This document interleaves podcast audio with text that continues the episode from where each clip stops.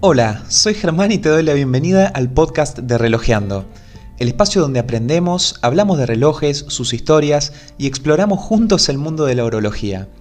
Hoy te traigo la segunda audio review de Relojeando, un formato que es verdad, reconozco que es un poco extraño en lo que a relojes se refiere, pero que por suerte tras nuestra primera experiencia con la audio review del Seiko SRP 709 fue en líneas generales bien recibido.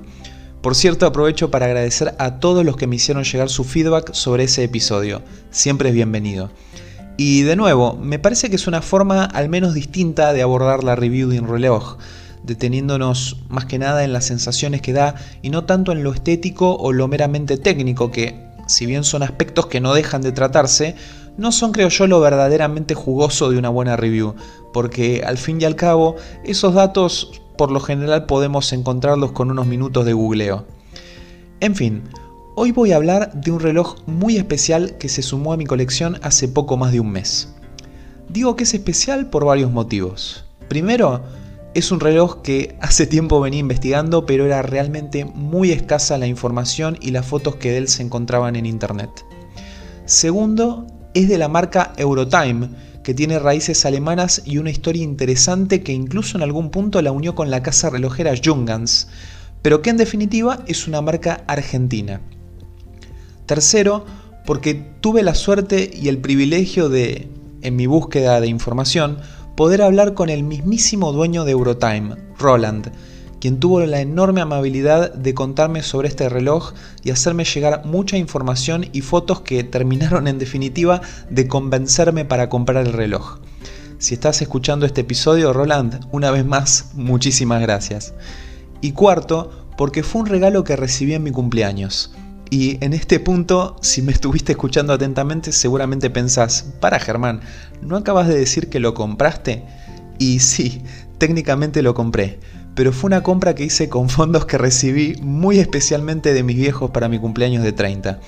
Un cumple que lamentablemente tuve que celebrar distanciado de ellos y que me dieron con el objetivo de destinarlo específicamente a la compra de un reloj. Dicho en criollo, no tenía ni idea de qué reloj regalarme y me delegaron a mí la tarea de elegir una decisión muy sabia para los casos en los que realmente no se está muy rumbeado sobre qué alternativa de reloj elegir. Así que aprovecho para felicitar una vez más a mis viejos por tan prudente decisión, muy propia de ellos, y por supuesto agradecerles de corazón por estar siempre presentes, y más aún en este cumpleaños en el que aún a la distancia nos mantuvimos como siempre juntos. En fin, a esta altura ya no es un misterio que el reloj del que estoy hablando es mi Eurotime German Design, una pieza cuyo unboxing se puede ver además en el Instagram de Relojeando, donde hice un video para la sección Relojeando TV. Y justamente hablando de Instagram, te invito como siempre a que me sigas y nos compartas ese reloj que te encanta, posteándolo con el hashtag Relojeando mi reloj. Todos los fines de semana voy a estar compartiendo en mi story todas esas fotos increíbles que me van llegando de ustedes. Lo único que me resta por hacer es darle las gracias porque la verdad que son cada vez más las fotos que me envían de relojes preciosos y desde un montón de lugares distintos. Así que muchas gracias por hacer esto cada vez más grande. Sigamos relojeando también en Instagram.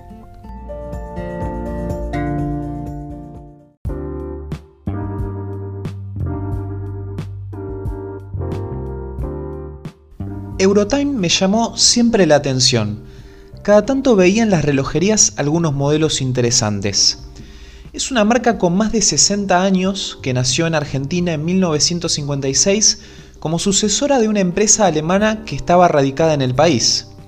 Hoy por hoy se dedica a la fabricación de diversos elementos y herramientas electrónicas de precisión y medición, especialmente para industrias, pero también de relojes de pared y de pulsera de estos últimos, que son los que en definitiva nos importan, tienen un montón de modelos distintos, que hasta incluyen homenajes al legendario Submariner, y algunos que nos recuerdan a modelos de la casa alemana Jungans, y esto último no es casualidad, ya que resulta que Eurotime solía tener la licencia oficial de la casa relojera alemana para producir sus modelos en Argentina en los tiempos que Jungans tuvo su sucursal en el país. Y de hecho, en algunas relojerías pueden todavía encontrarse algunas piezas de Jungans que quedaron de aquellas épocas y en las que se puede ver en la parte inferior de su esfera, debajo del índice de las 6, la inscripción By Eurotime. Son verdaderas evidencias de una alianza que lamentablemente finalizó hace años con la ida de Jungans del país, pero que a la vez nos habla de la capacidad técnica de la marca, que produjo por muchos años varios modelos bajo el sello de aprobación oficial de la mismísima casa relojera alemana, siendo esto en definitiva un datazo a la hora de preguntarnos por los estándares de calidad de los relojes de Eurotime. Más allá de esta interesante historia, y ya volviendo a los relojes de pulsera de Eurotime, hay que destacar uno en particular, que es obviamente el protagonista de esta review, y es el único automático que encontramos en todo su catálogo. Se trata del Eurotime German Design, que por su diseño sobrio y elegante, propio de un reloj de vestir clásico, me recordó apenas lo vi a dos relojes icónicos. Por un lado, al Omega Seamaster de 1967, por su caja, sus agujas y su brazalete tipo granos de arroz. Y por otro lado, al Jungans Max Bill, por ese diseño minimalista alemán tipo Bauhaus que se evidencia en su esfera blanca y sus índices aplicados. Pero más allá de la similitud con estos modelos históricos que sin duda debieron inspirarlo aunque sea en parte, este reloj de Eurotime, cuyo nombre no es casualidad que sea German Design, tiene personalidad propia y características que lo hacen un verdadero relojazo. No solo por lo que ofrece, sino también por el precio al que lo ofrece, que más adelante llegaremos a ese punto. Aclaremos, en primer lugar, que este reloj viene en cuatro versiones distintas. Esfera blanca con correa de cuero y caja de acero inoxidable en color plata o en color dorado. Y esfera blanca o negra con caja y brazalete de acero inoxidable en color plata. Precisamente con la esfera en blanco y brazalete de acero es la versión que estamos analizando en esta review y su referencia es 11 9001.44. Y obviamente, por tener el brazalete en lugar de correa, es la versión más costosa de este reloj, pero no mucho más que la versión en correa de cuero.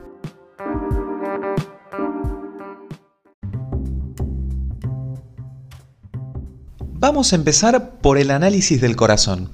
A este Eurotime German Design le da vida el calibre automático Miyota 9015, un movimiento de muy buena calidad y fiabilidad fabricado por la casa japonesa Citizen. Este calibre es muchas veces presentado como la respuesta japonesa o la alternativa más económica al calibre suizo ETA 2824. Sobre esta comparación hay algo de debate, la verdad.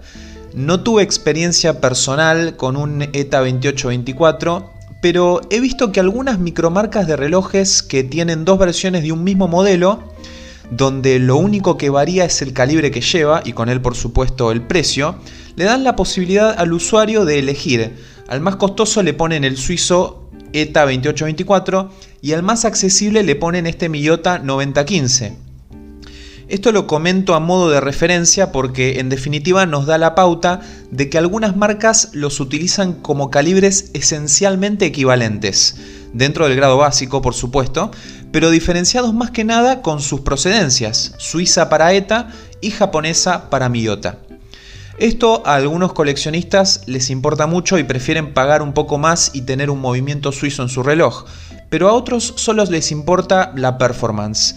Y en definitiva, si hablamos de rendimiento, el de ambos es realmente muy similar y de hecho el Miyota 9015 tiene una reserva de marcha mayor que el ETA 2824 y un diseño un poco más delgado con casi 4 milímetros de grosor, lo que lo hace ideal para este Eurotime, en particular por ser un reloj de vestir. Repasando rápidamente las specs de este calibre Miyota, nos encontramos con una frecuencia de 28.800 alternancias por hora, siendo entonces un movimiento de alta frecuencia.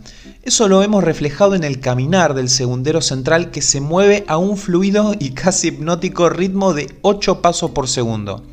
Reserva de marcha de 42 horas, complicación de fecha ubicada a las 3, una precisión de menos 10 a más 30 segundos al día, aunque de esto vamos a hablar más adelante porque a mí me dio resultados muy distintos. capacidad de remonte manual, o sea que vamos a poder darle cuerda al reloj a través de la corona, y parada de segundero, por lo que cuando tiremos de la corona hasta la última posición para setear la hora, la aguja de los segundos se va a detener, dándonos la posibilidad de sincronizar este reloj con cualquier otro. Un plus que nunca viene mal. Una última consideración destacable del Eurotime German Design en relación con su calibre es el hecho de que podemos verlo trabajando, y esa siempre es una excelente noticia. En la tapa trasera de la caja del reloj encontramos un cristal de exhibición que nos da acceso visual a este Miyota 9015. Y la verdad que da mucho gusto poder verlo porque a pesar de ser un movimiento más económico que uno suizo, no escatima en decoración. Podemos apreciar en los puentes del movimiento ese decorado de rectas paralelas conocido en la jerga técnica como líneas de Ginebra o Geneva Stripes, la rueda de escape está destacada en color dorado entre toda la tonalidad plata del resto del movimiento. Y por último, unos acabados de brillantes plateados que bordean el contrapeso que forma parte del rotor del sistema de cuerda automática del calibre. La verdad, una cantidad de detalles preciosos que nos hacen apreciar la atinada decisión de Eurotime de dotar a este reloj de un cristal de exhibición en la tapa trasera.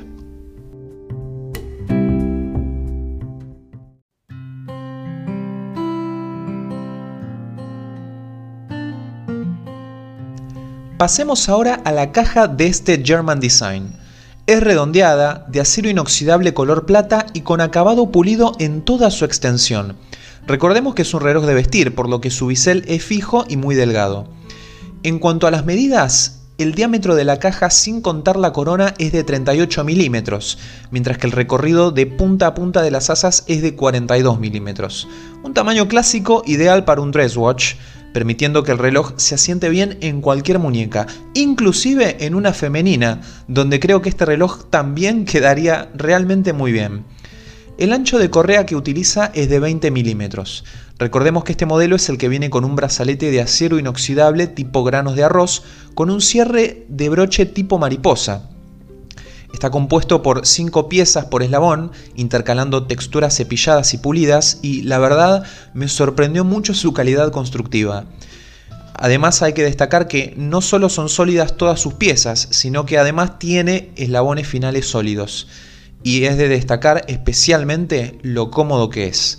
Lo que sí, admito que me dio bastante trabajo encontrarle el punto justo al regularlo para mi muñeca pero una vez que lo logré, calzó perfectamente y la verdad le queda tan bien a este reloj que no sé si voy a encontrarme seguido cambiándoselo por alguna correa de cuero. La última medida de la caja que nos queda por repasar es su grosor, que es de 9 milímetros, dentro de los cuales tenemos que considerar la elevación que le agrega su cristal mineral convexo con forma de domo. Este grosor, por debajo del centímetro, le sienta ideal por su carácter de reloj de vestir, que recordemos tiene que poder deslizarse sin problemas por debajo de las mangas de una camisa. Así que las medidas que tiene toda la caja de este German Design son perfectas para lo que es un dress watch.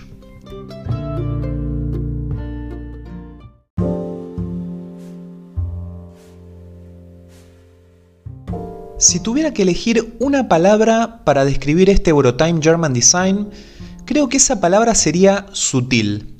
Y si bien hay sutileza en todos sus rincones, el lugar en donde más se destaca esa belleza de lo simple es en los detalles de la esfera del reloj. Tiene un color que no es fácil de describir, es un blanco como perlado, pero a la vez tiene un acabado satinado que permite que en el juego con la luz se destaque el brillo de los índices aplicados y las agujas, que son todos de metal plateado con un acabado pulido a espejo igual que la caja del reloj.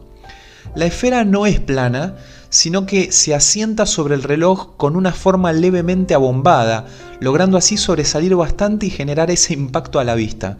Esto se aprecia especialmente al mirarla en un plano más bien inclinado. Los índices de las horas, como mencioné, están aplicados y de hecho son bastante altos y son de metal pulido espejo.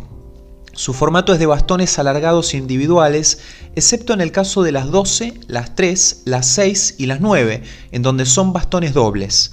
Luego, entre cada índice horario de metal, tenemos impresas sobre la esfera en color negro cuatro líneas cortitas y finas que nos demarcan los minutos. Y si bien son líneas cortitas, cuando uno mira la esfera del reloj de frente, justo coinciden sobre la curvatura del cristal domado, lo cual genera un efecto de lupa que aumenta su tamaño y por lo tanto la legibilidad. Tengo que admitir que es un detalle muy ingenioso. Otra curiosidad a destacar, y que no pasa en la mayoría de los relojes con complicación de fecha a las 3, es que por lo general al estar ahí la ventanita no hay índice en esa posición. Pero en este caso esos bastones dobles están también a las 3, pero más cortitos, interrumpiendo su continuidad para dar paso a esa ventana de la fecha que está recortada de forma perfecta sobre la esfera, tan prolijamente que en lugar de estar enmarcada con algún detalle en metal, su marco lo hacen los propios laterales de la esfera que fueron cortados de manera trapezoidal un detalle de una delicadeza tal que hay que acercarse con una lupa de relojero para poder apreciarlo sin forzar la vista y así asombrarse por la calidad del acabado. Dentro de la ventana podemos apreciar la fecha con una fuente de trazos bien definidos y bien rectos en color negro, lo cual va bien con la personalidad germánica de este reloj.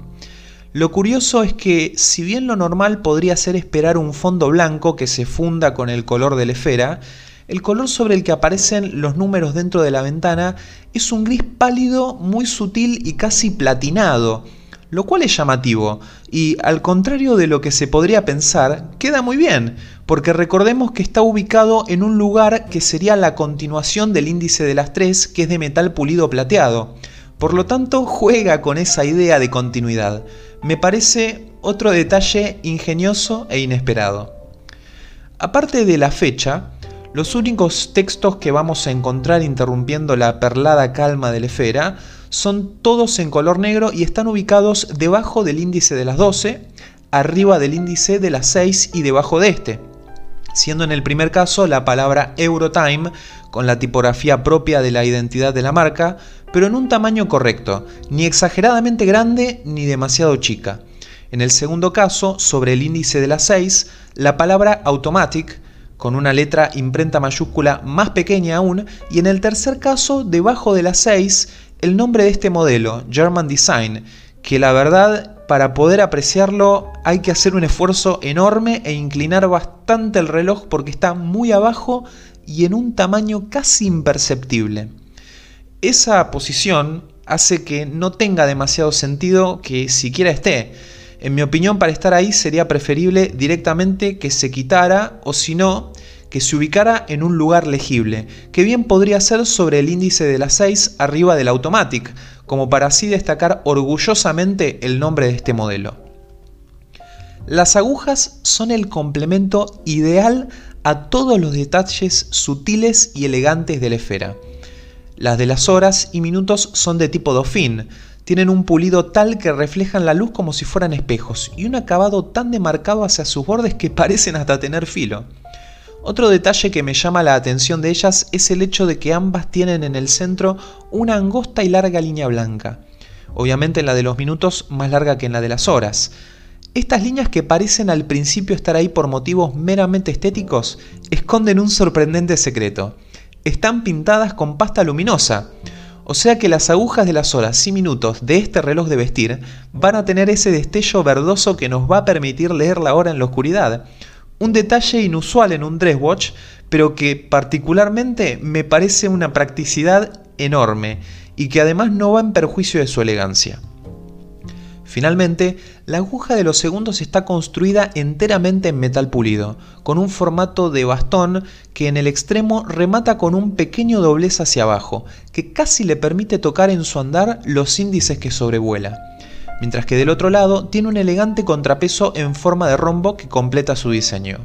Recordemos que esta aguja se mueve por la esfera en un veloz recorrido de 8 pasos por segundo.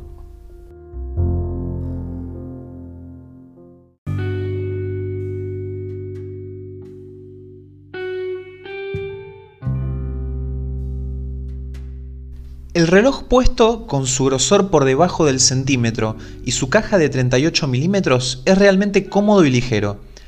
A pesar de su diámetro de caja, que para los estándares modernos podría considerarse chico, no resigna legibilidad en lo más mínimo. Sin dudas el brazalete le adiciona bastante peso, pero aún así por su formato tipo granos de arroz resulta muy agradable al tacto porque se va moldando a los movimientos de la muñeca. Además me parece que le aporta mucho a la estética integral del reloj.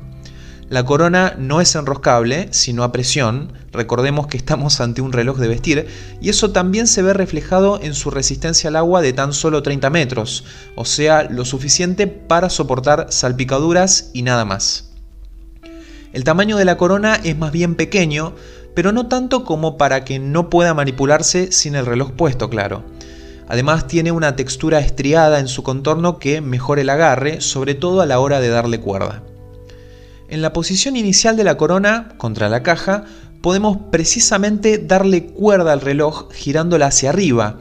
Hay que destacar que el mecanismo de calibre Millota se siente un tanto rígido, así que la operación de darle cuerda hay que hacerla aplicando un poquito de fuerza, pero apenas, sin perder la sutileza. Es además un poco ruidoso, aunque eso a mí en particular no me resulta modesto. Vamos a darle cuerda para escucharlo. Se siente algo de resistencia, pero nada extraño que podamos percibir como fuera de lugar o incómodo. Si tiramos de la corona, vamos a encontrar dos posiciones perfectamente distinguibles, ya que con cada tironcito la corona hace un clic bien notorio en cada una de esas posiciones de seteo.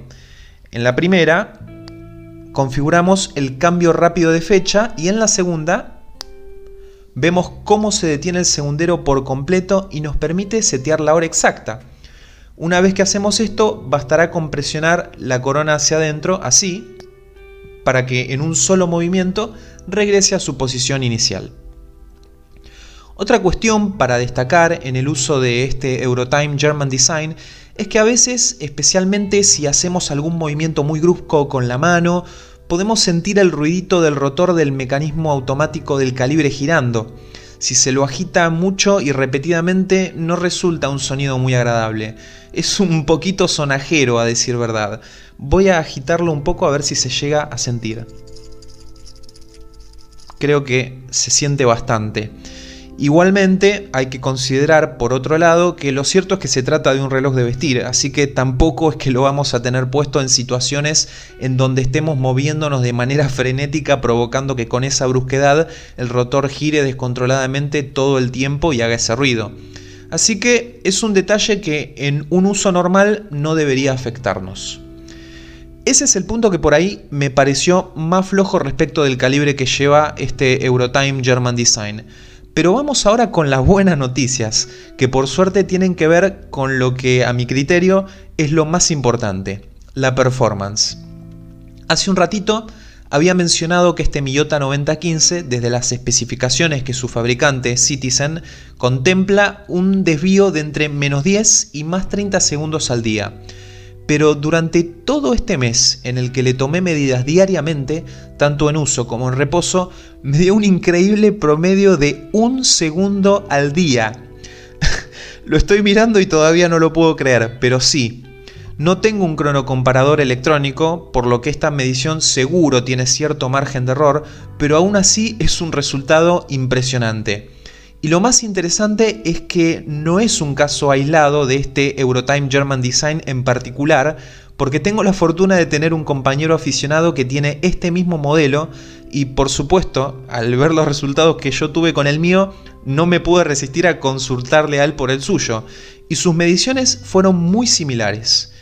Evidentemente, esto nos da la pauta no solo del notable rendimiento del calibre de Miyota, sino también de la minuciosidad en la regulación por parte de la marca. Francamente, no esperaba este nivel de rendimiento. Fue una sorpresa más que bienvenida. Lo único que nos resta por hablar sobre este reloj es el precio. Y es tal vez un apartado tan sorprendente como el del rendimiento.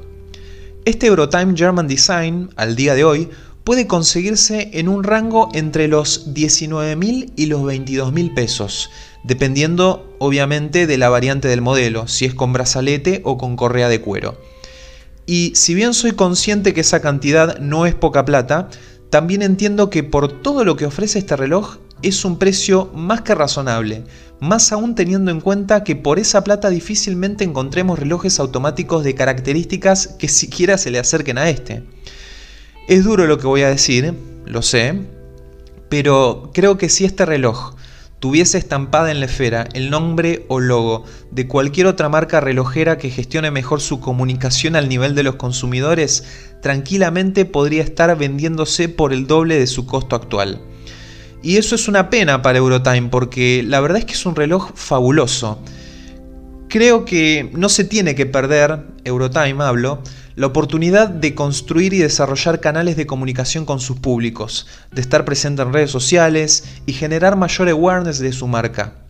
El potencial es innegable porque incluso cuando hice el unboxing de este German Design en Instagram me llegaron varios mensajes, también de seguidores de otros países contándome que nunca habían oído de la marca y además me preguntaban cómo conseguir el reloj y lamentablemente tuve que responderles que solo está disponible en Argentina, al menos por ahora.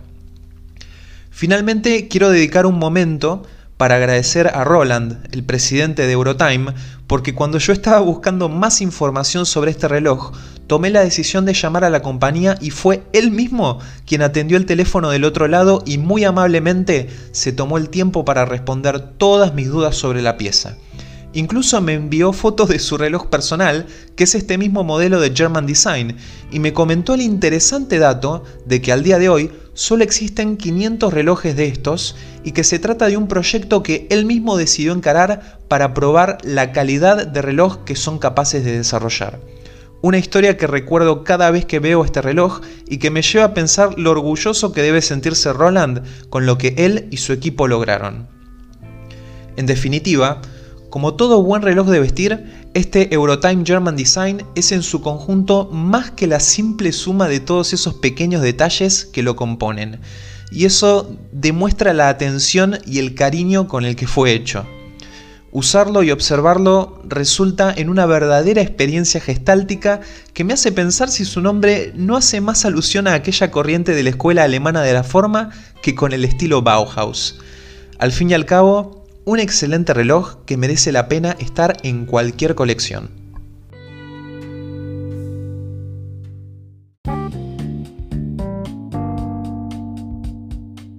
¿Qué te pareció esta audio review? ¿Te resultó interesante? Escribime con tus opiniones a contacto.relojeando.gmail.com o en Instagram, donde también te invito a que compartas la foto de tu reloj con el hashtag relojeando mi reloj. Como ya es habitual, el fin de semana voy a estar subiendo a mis stories todos esos geniales relojes que postean con el hashtag. Eso fue todo por hoy. Mi nombre es Germán y te agradezco por acompañarme. Seguimos relojeando en el próximo episodio. Hasta luego.